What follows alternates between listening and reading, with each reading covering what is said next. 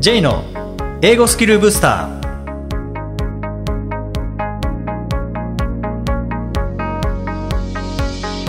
こんにちは J こと早川浩二ですこんにちは、アシスタントのアキです。この番組は旅行や仕事で英語を使えるようになりたい方、TOEIC などの資格試験の勉強をしている方、英語学習へのモチベーションを高めたい方にスキルアップのコツをお伝えしていく番組です。J さん、今回もよろしくお願いします。よろしくお願いします。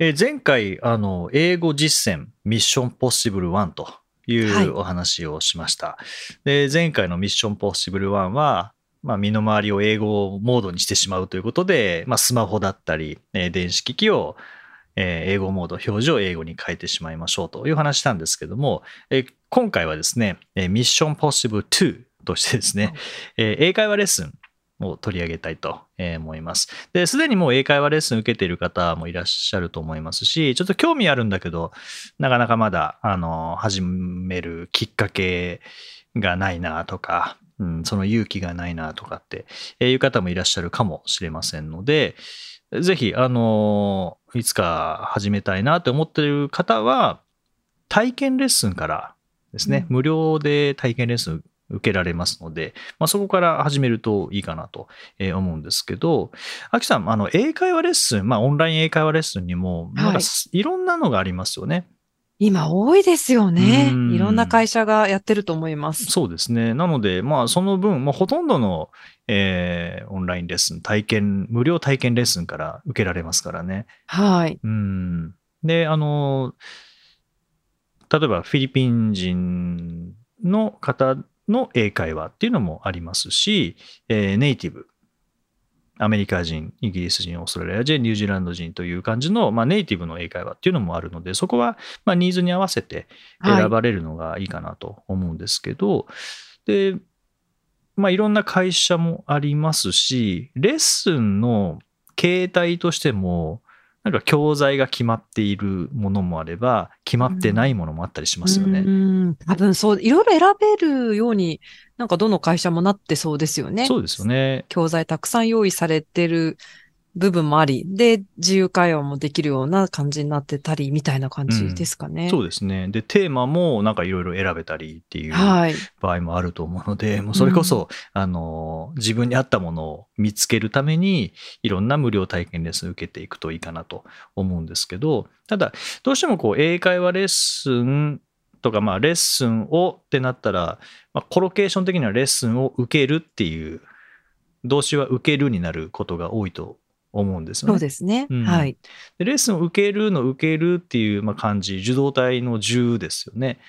ということはなんかこう受動的なあニュアンスが出てくるのかなって思うんですけどまあ、もちろんそれはそれで、えーいいとは思うんですけどね。うんでも、まあ、ミッションポッシブル2としては まあ前回は表示変えるだけで本当に簡単でしたけども、はい今回は英会話レッスンを受けるっていう表現から英会話レッスンを活用するっていううんうんちょっと表現を変えたいなっていうふうにあそうですね。思ってます。じゃあ何が違うかというと、まあ、受けるなのでこれは受動的な感じで、えー活用するなのでこれは生かす方ですね。はい。なのでちょっとこう能動的な感じがします。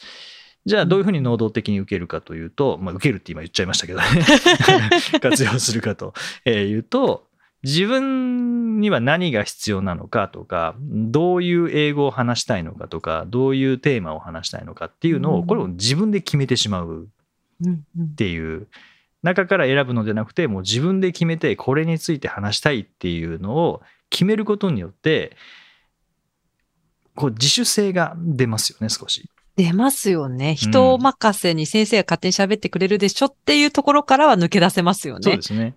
でこう受動的に受けてると「あ今日の面白かった」とか「つまんなかった」とかああ、確かになりますね。お客さん的な感想になってしまうんですけどなんかこう主体的に能動的に臨むことによって、うんうんまあ、もちろん面白かったつまんなかったっていうのはあるかもしれないですけどうまくできたうまくできなかったうまくできたとしたらなぜうまくできたのか、ううんまくできなかったとしたらなぜうまくできなかったのかっていうのを振り返りにも使えるんですよね。ああ、そうですねうん。自分事として一気に捉えるようになりますね。そうですよね。その方がうんはい。まあ、そういった意味では前回の名言にありましたけれどもテストが最初にあってレッスンが後にあると後に来るというのがありましたけども、まあ、やってみてえできたとかやってみてできなかったじゃあできた理由は何かでもっとさらにできるようにするにはどうしたらいいのかとか、できなかった理由は何なのかうまくできるようにするためには何が必要なのかっていうような、まあ、レッスンをまあ、英会話レッスンの中でのレッスンというよりはそこをテストとして使ってしまってうん。その振り返りをレッスンにしてしまうっていうこともうん。この能動的に活用する良さかなと思うんですよね。そうですね。うん。でもちろんこうお仕事で英語を使われている方はあのこの使い方の方が伸びると思いますし、あのただ用意されているレッスンを受けるよりもですね、うん。ご自身が必要なものをしっかり並べて組み立てていって、まあ、それをレッスンの中で、まあ、実践してみるとかですよね。はい。うん、の方が伸びますし、ただ、まあ、今、英語は特にあの仕事では使ってないし、生活でも使ってないという方も、どういう場面で使えるようになりたいかっていうのを先に用意することによって、じゃあ、そのためにはどういう英語を身につけなきゃいけないのかっていうのが見えてきますよね。そうですうね。んまあ、例えばどんなのがあるかというと、どんなのありますかね？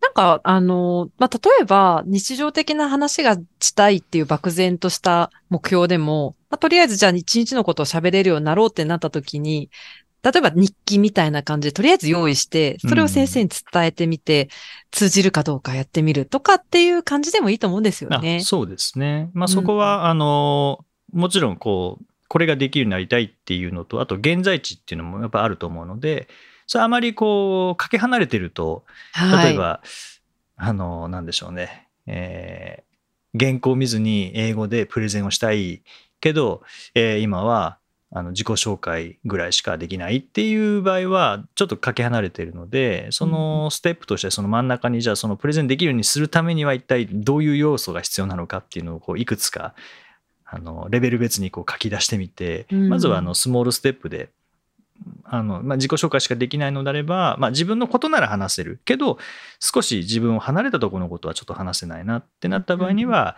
何かその自分のことを離れた部分を話す練習をするとか、あと、なんでしょうね。あの自分の意見を伝える。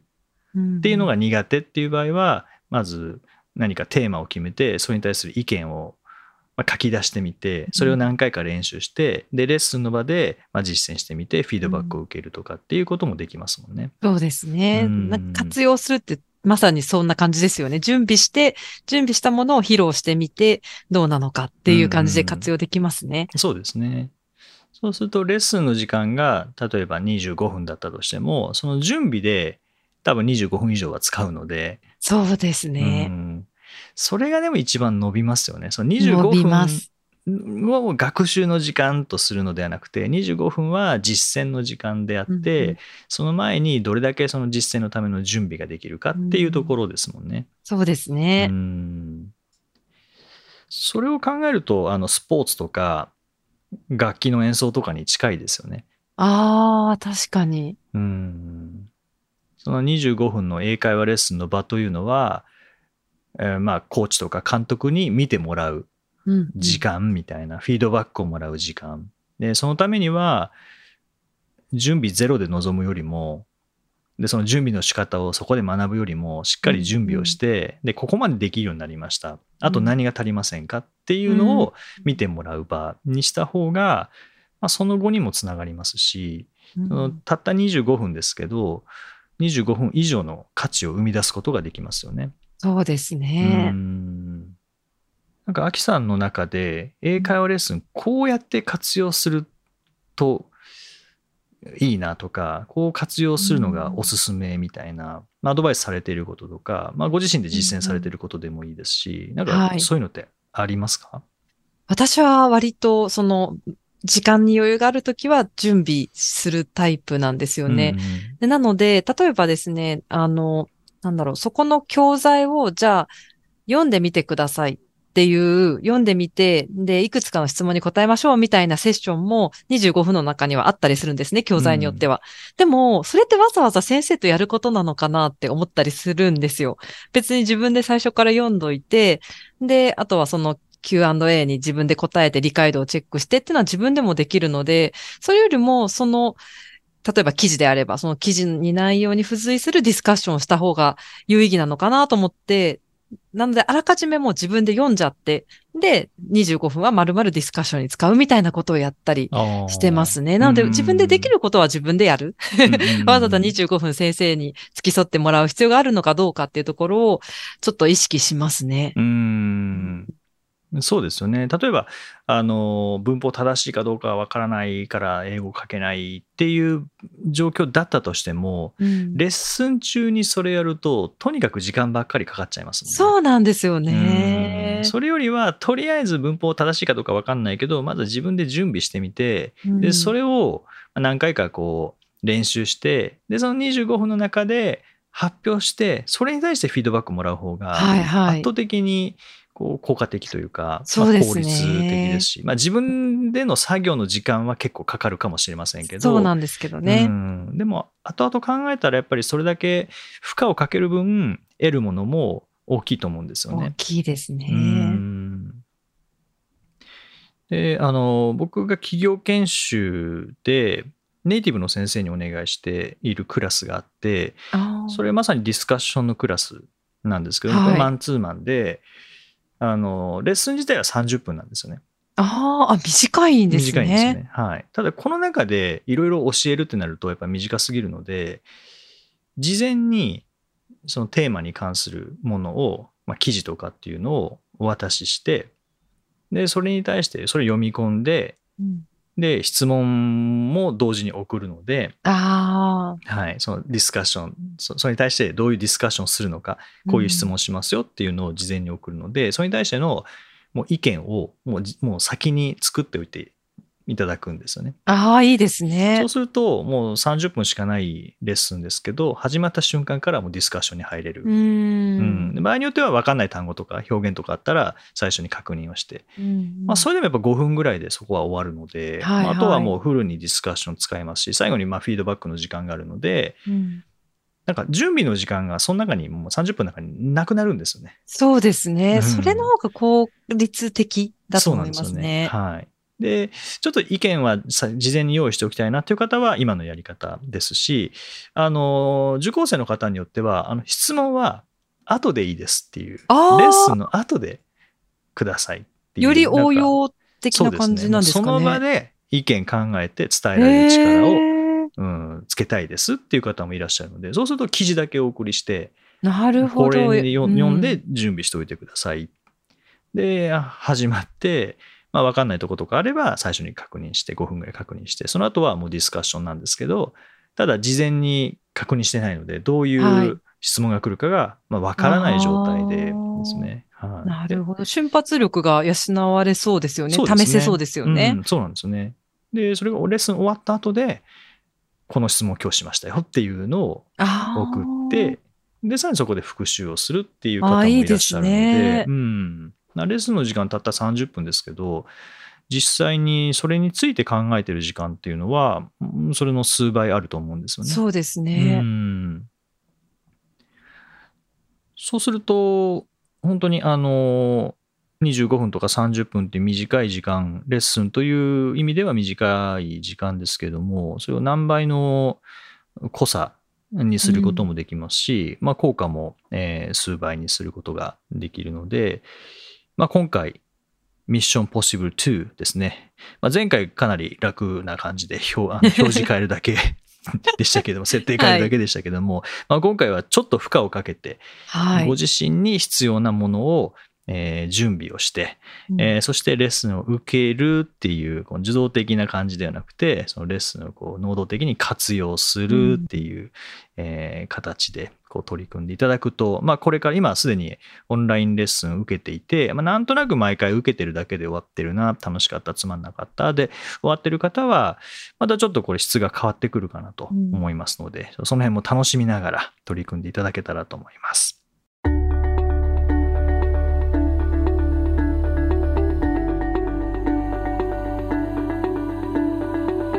Useful expressions.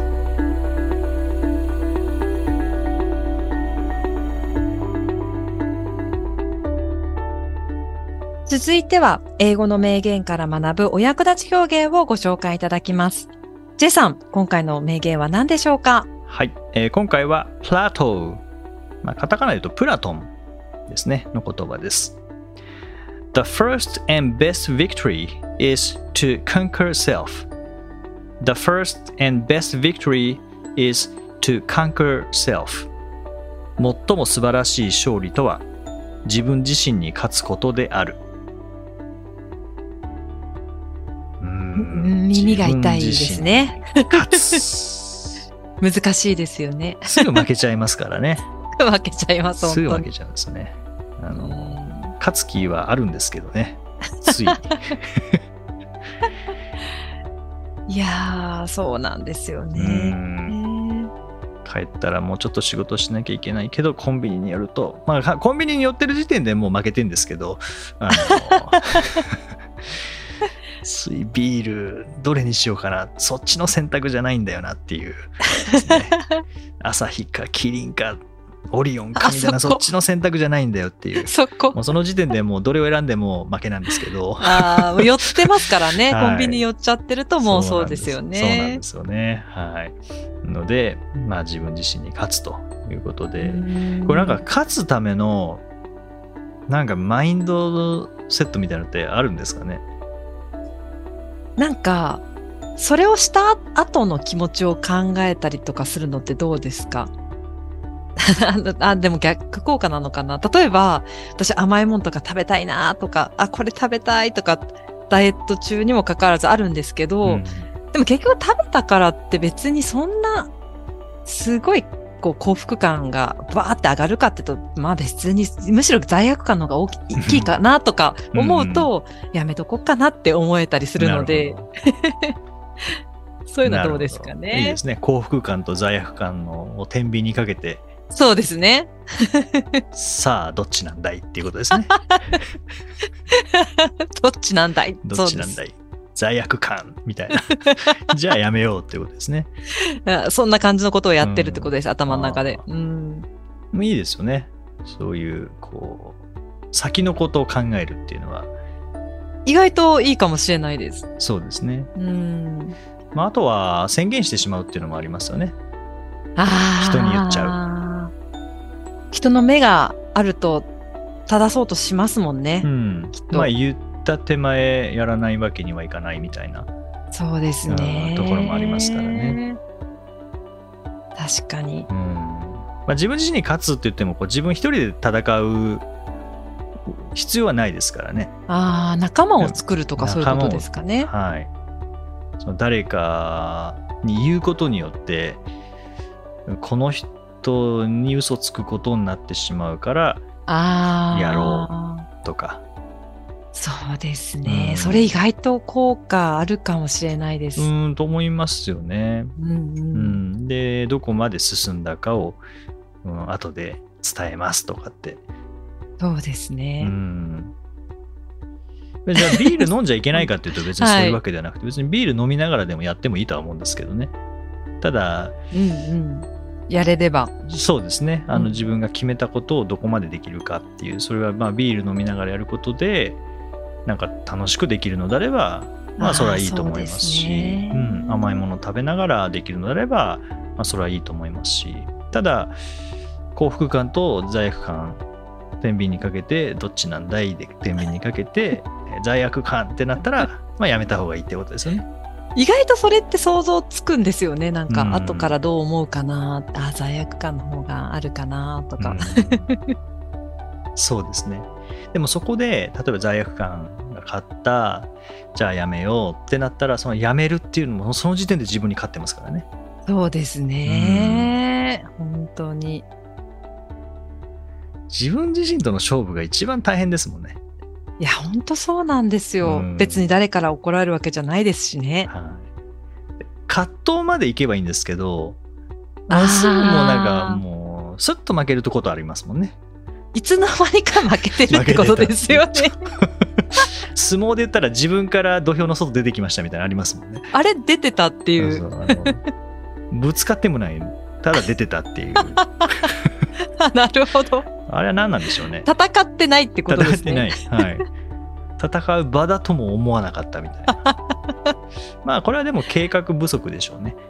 ああ、そっか。けあ、そうですよね。計画ありきだから人は葛藤するかもしれないですね。そうですね。遅れちゃう、どうしようとか、うんうんうん。進捗とか、そうですね。はい。なかな計か、うんまあ、僕は昨日負けましたからねすぐ。はい、昨日。昨日あの大学の後輩と食事行ったんですけど、はい。でまあ飲んで食べて。カラオケ行って。カラオケ行って、また飲んで。また飲んで、ででもあのい その1回さ最初の食事と飲むのも1時間半ぐらいなんですよ。はい短はいはい。あ、そうですね。よそんなにそんなに食べずそんな飲まないので。うん、でカラオケも1時間ぐらいなので、あはい、でその後またちょっとの飲んで。で大体ここで終わるんですけど。後輩が「ラーメン行きませんか?」ってなって。あ、ああ、最後の締めですよね。あのよくお酒飲んだとラーメン食べたくなるって言いますよね。言いますね。僕一回もラーメン食べたくなったことないんですよねお酒飲んではい。でもなんか後輩久々に会ったんですけどその後輩も、はい。うんでラーメンとかどうですかっておいいねって間違えて言っちゃったんですよね 間違えて。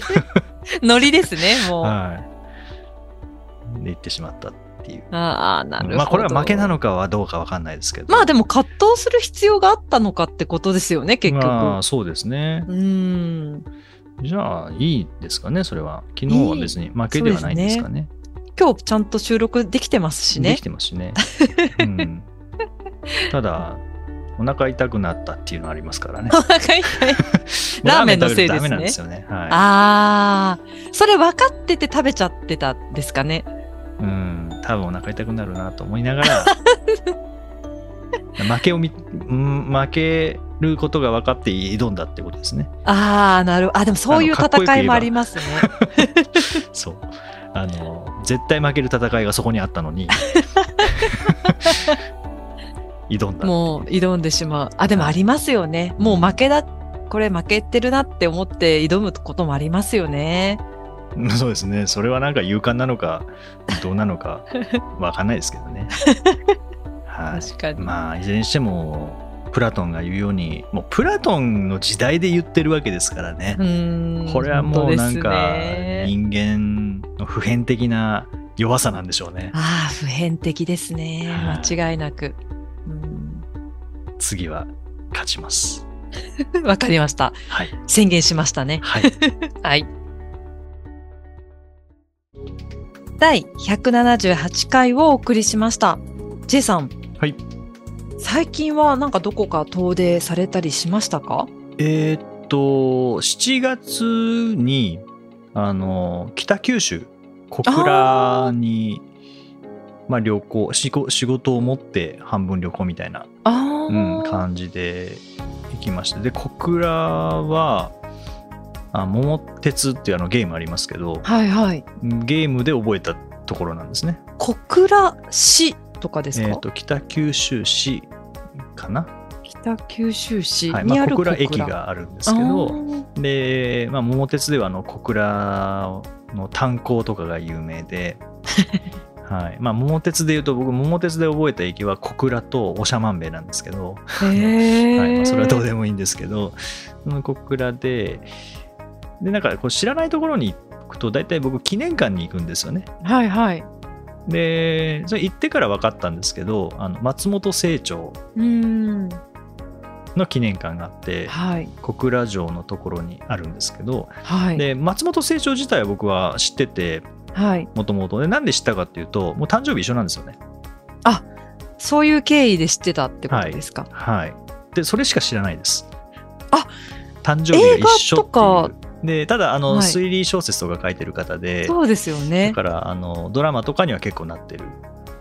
うんうんん。ですけど、僕はでもそんなこともまあなんか作家さんだなっていうのは それはい。それぐらいしか知らなかったので、えー松本清張記念館に行ってやっぱそうするとすごく興味持ちますね。これはまあ前からお話してることですけど、ややっぱりその現地に行ってそういう歴史的な、まあ、博物館記念館もあれば今回のようにあのその人の記念館。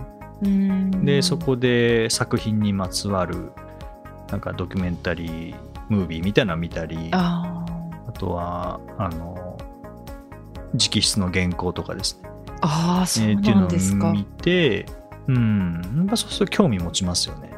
生い立ちとかがあこうよくわかる感じ生い立ちもそうですね。あの年表みたいなものは貼ってありましたし。へえそっか当時は原稿普通に鉛筆で書いてるっていう時代ですかね。ですね。原稿用紙にこう書いてありましたね。で間違ったところはこうぐちゃぐちゃって塗りつぶしてたへりー。あと赤字で書いてあったりとか。すごい。そういうの本物が残ってそこに展示してあるんですかね。まあそうですね。複写のものもあったと思いますけど、うん。あの実際のものも多分あったと思いますし。確かに興味湧きますね、その人に対してぐっと。そうですね。でなんか当時起こった事件とかを元にしたその作品とかもあってうん。もう徹底的なこう調査をして、ああなるほど。うん。で推理もしてこう書いたりとか、うあんやっぱりなんかそういうのもなんかこう興味をそそられるというかー作品自体もそうなんですけどその作品を作る過程で何をしていたのかとかイマジネーションだけじゃないんですねやっぱり。うんそうですね。それはなんかうんなんか貴重な時間でしたね。でそその近くにあの前輪っていうあの地図を作ってる会社のはい。前輪の美術館もあって、ー。前輪ミュージアムだったかな、うんでそこも行ったんですよね。何が展示されてるんですか、うん基本は地図ですね。地図。はい、まあ、それこそあの伊能忠敬が日本中歩歩いて作ったはいはいはい。こととか、すごい。はい、それはちょっとすごいですあね。あとはあのザビエルの時代はい。に、まあ、布教活動に来た時のやっぱり日本がどうどういう形なのかみたいなへのとかと残ってるんですね記録が。そうで。すね。なんか空想で書いた日本とか変な変な形なんですよねとか そうね。あ、でもそういうことですよね。だって全体像絶対見れないですもん見えないね。そうですね面白。はいい、なんか千葉県のに東側になんか3つ変な島があったりとか それなんでそう思っちゃったんだろう。わかんないですけどねえー不思議。うん。やっぱり布教活動はやっぱりこう長崎から入ってきてとかやっぱりあうん。の九州、まあ、西日本がメインだったので西日本の地図はしっかりしてるんですけど東日本の地図は何かを参考にして書いたとか、へえ。うん。あーなんかすごい面白そうですね。それも。そう。あとなんか江戸時代かな。その国防のために北海道がどういう形になってるのかどういう感じなのかをこう作ってっていうその国防のためには地図ってあー作ったなるほど。もう守りようがないですからね。形わかんなかったら。広さとかもわかんない。そうですよね。だからへえこんな風になってんだなってその歴史をこう感じながら。面白い。うん。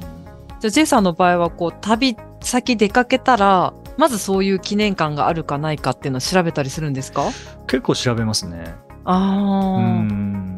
なんかどっか場所に行きたいとかいうよりもそういったなんか人物がなんかこう展示されてたりとかそういうところに興味のそうですね。まうん。あ小倉城も行きましたけど、あお城はお城でまたいいいいですけどね。うん。でもなんかそういう歴史上の人物というかうんなんかそういう人の記念館とかっていうのなんか好きですねなんかリアルに存在したんだなってまざまざとわかりますよねなんとなくおとぎ話の中のせ世界の人なのかなって思っちゃいますよね。そういうすごい偉人の、こう、やり遂げたこととか、うん伊能忠敬なんかもう、本当どうやって計測したんだろうって思いますもんね。そう、そうですよね。うん。そうそう。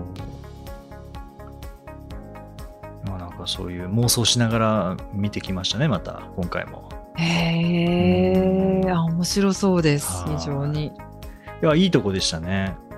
小倉、また、またゆっくり回りたいああ、そうですか。ですね。うんうんううん。ん。ちょっと他にどういうのがあるのかっていうのが、あ、まあ、唯一心残りが、巌流島に行けなかったっていう。あの時間的に聞いたことあります。ははいいはい。宮本武蔵と佐々木小次郎が戦あった島、そうですよね。はいそうだそうだ。うんもしくは、まあ、プロレス好きな方にとってはアントニオ猪木とマサ斎藤が戦ったところなんですけど、あそうなんですか。はい。でも、まあ、宮本武蔵と佐々木小次郎ですね一般的には そこ逃してしまったんですね、今回。ちょっと時間的にその余裕がなかったので、うん。はいまあ、また今度行きたいなという感じですねああ、でもいいですよね。また、そ、そこもう一つあるって思えば、うんまた行きますからね。きっと。そうですう。ねうんんさて、この番組では、リクエストやご感想をお待ちしています。メッセージはツイッターやメールなどでお気軽にお送りください。また、毎日配信の単語メール、ボキャブラリーブースターの購読もおすすめです。J さん、今週もありがとうございました。どうもありがとうございました。Right, thank you for joining us. See you next week.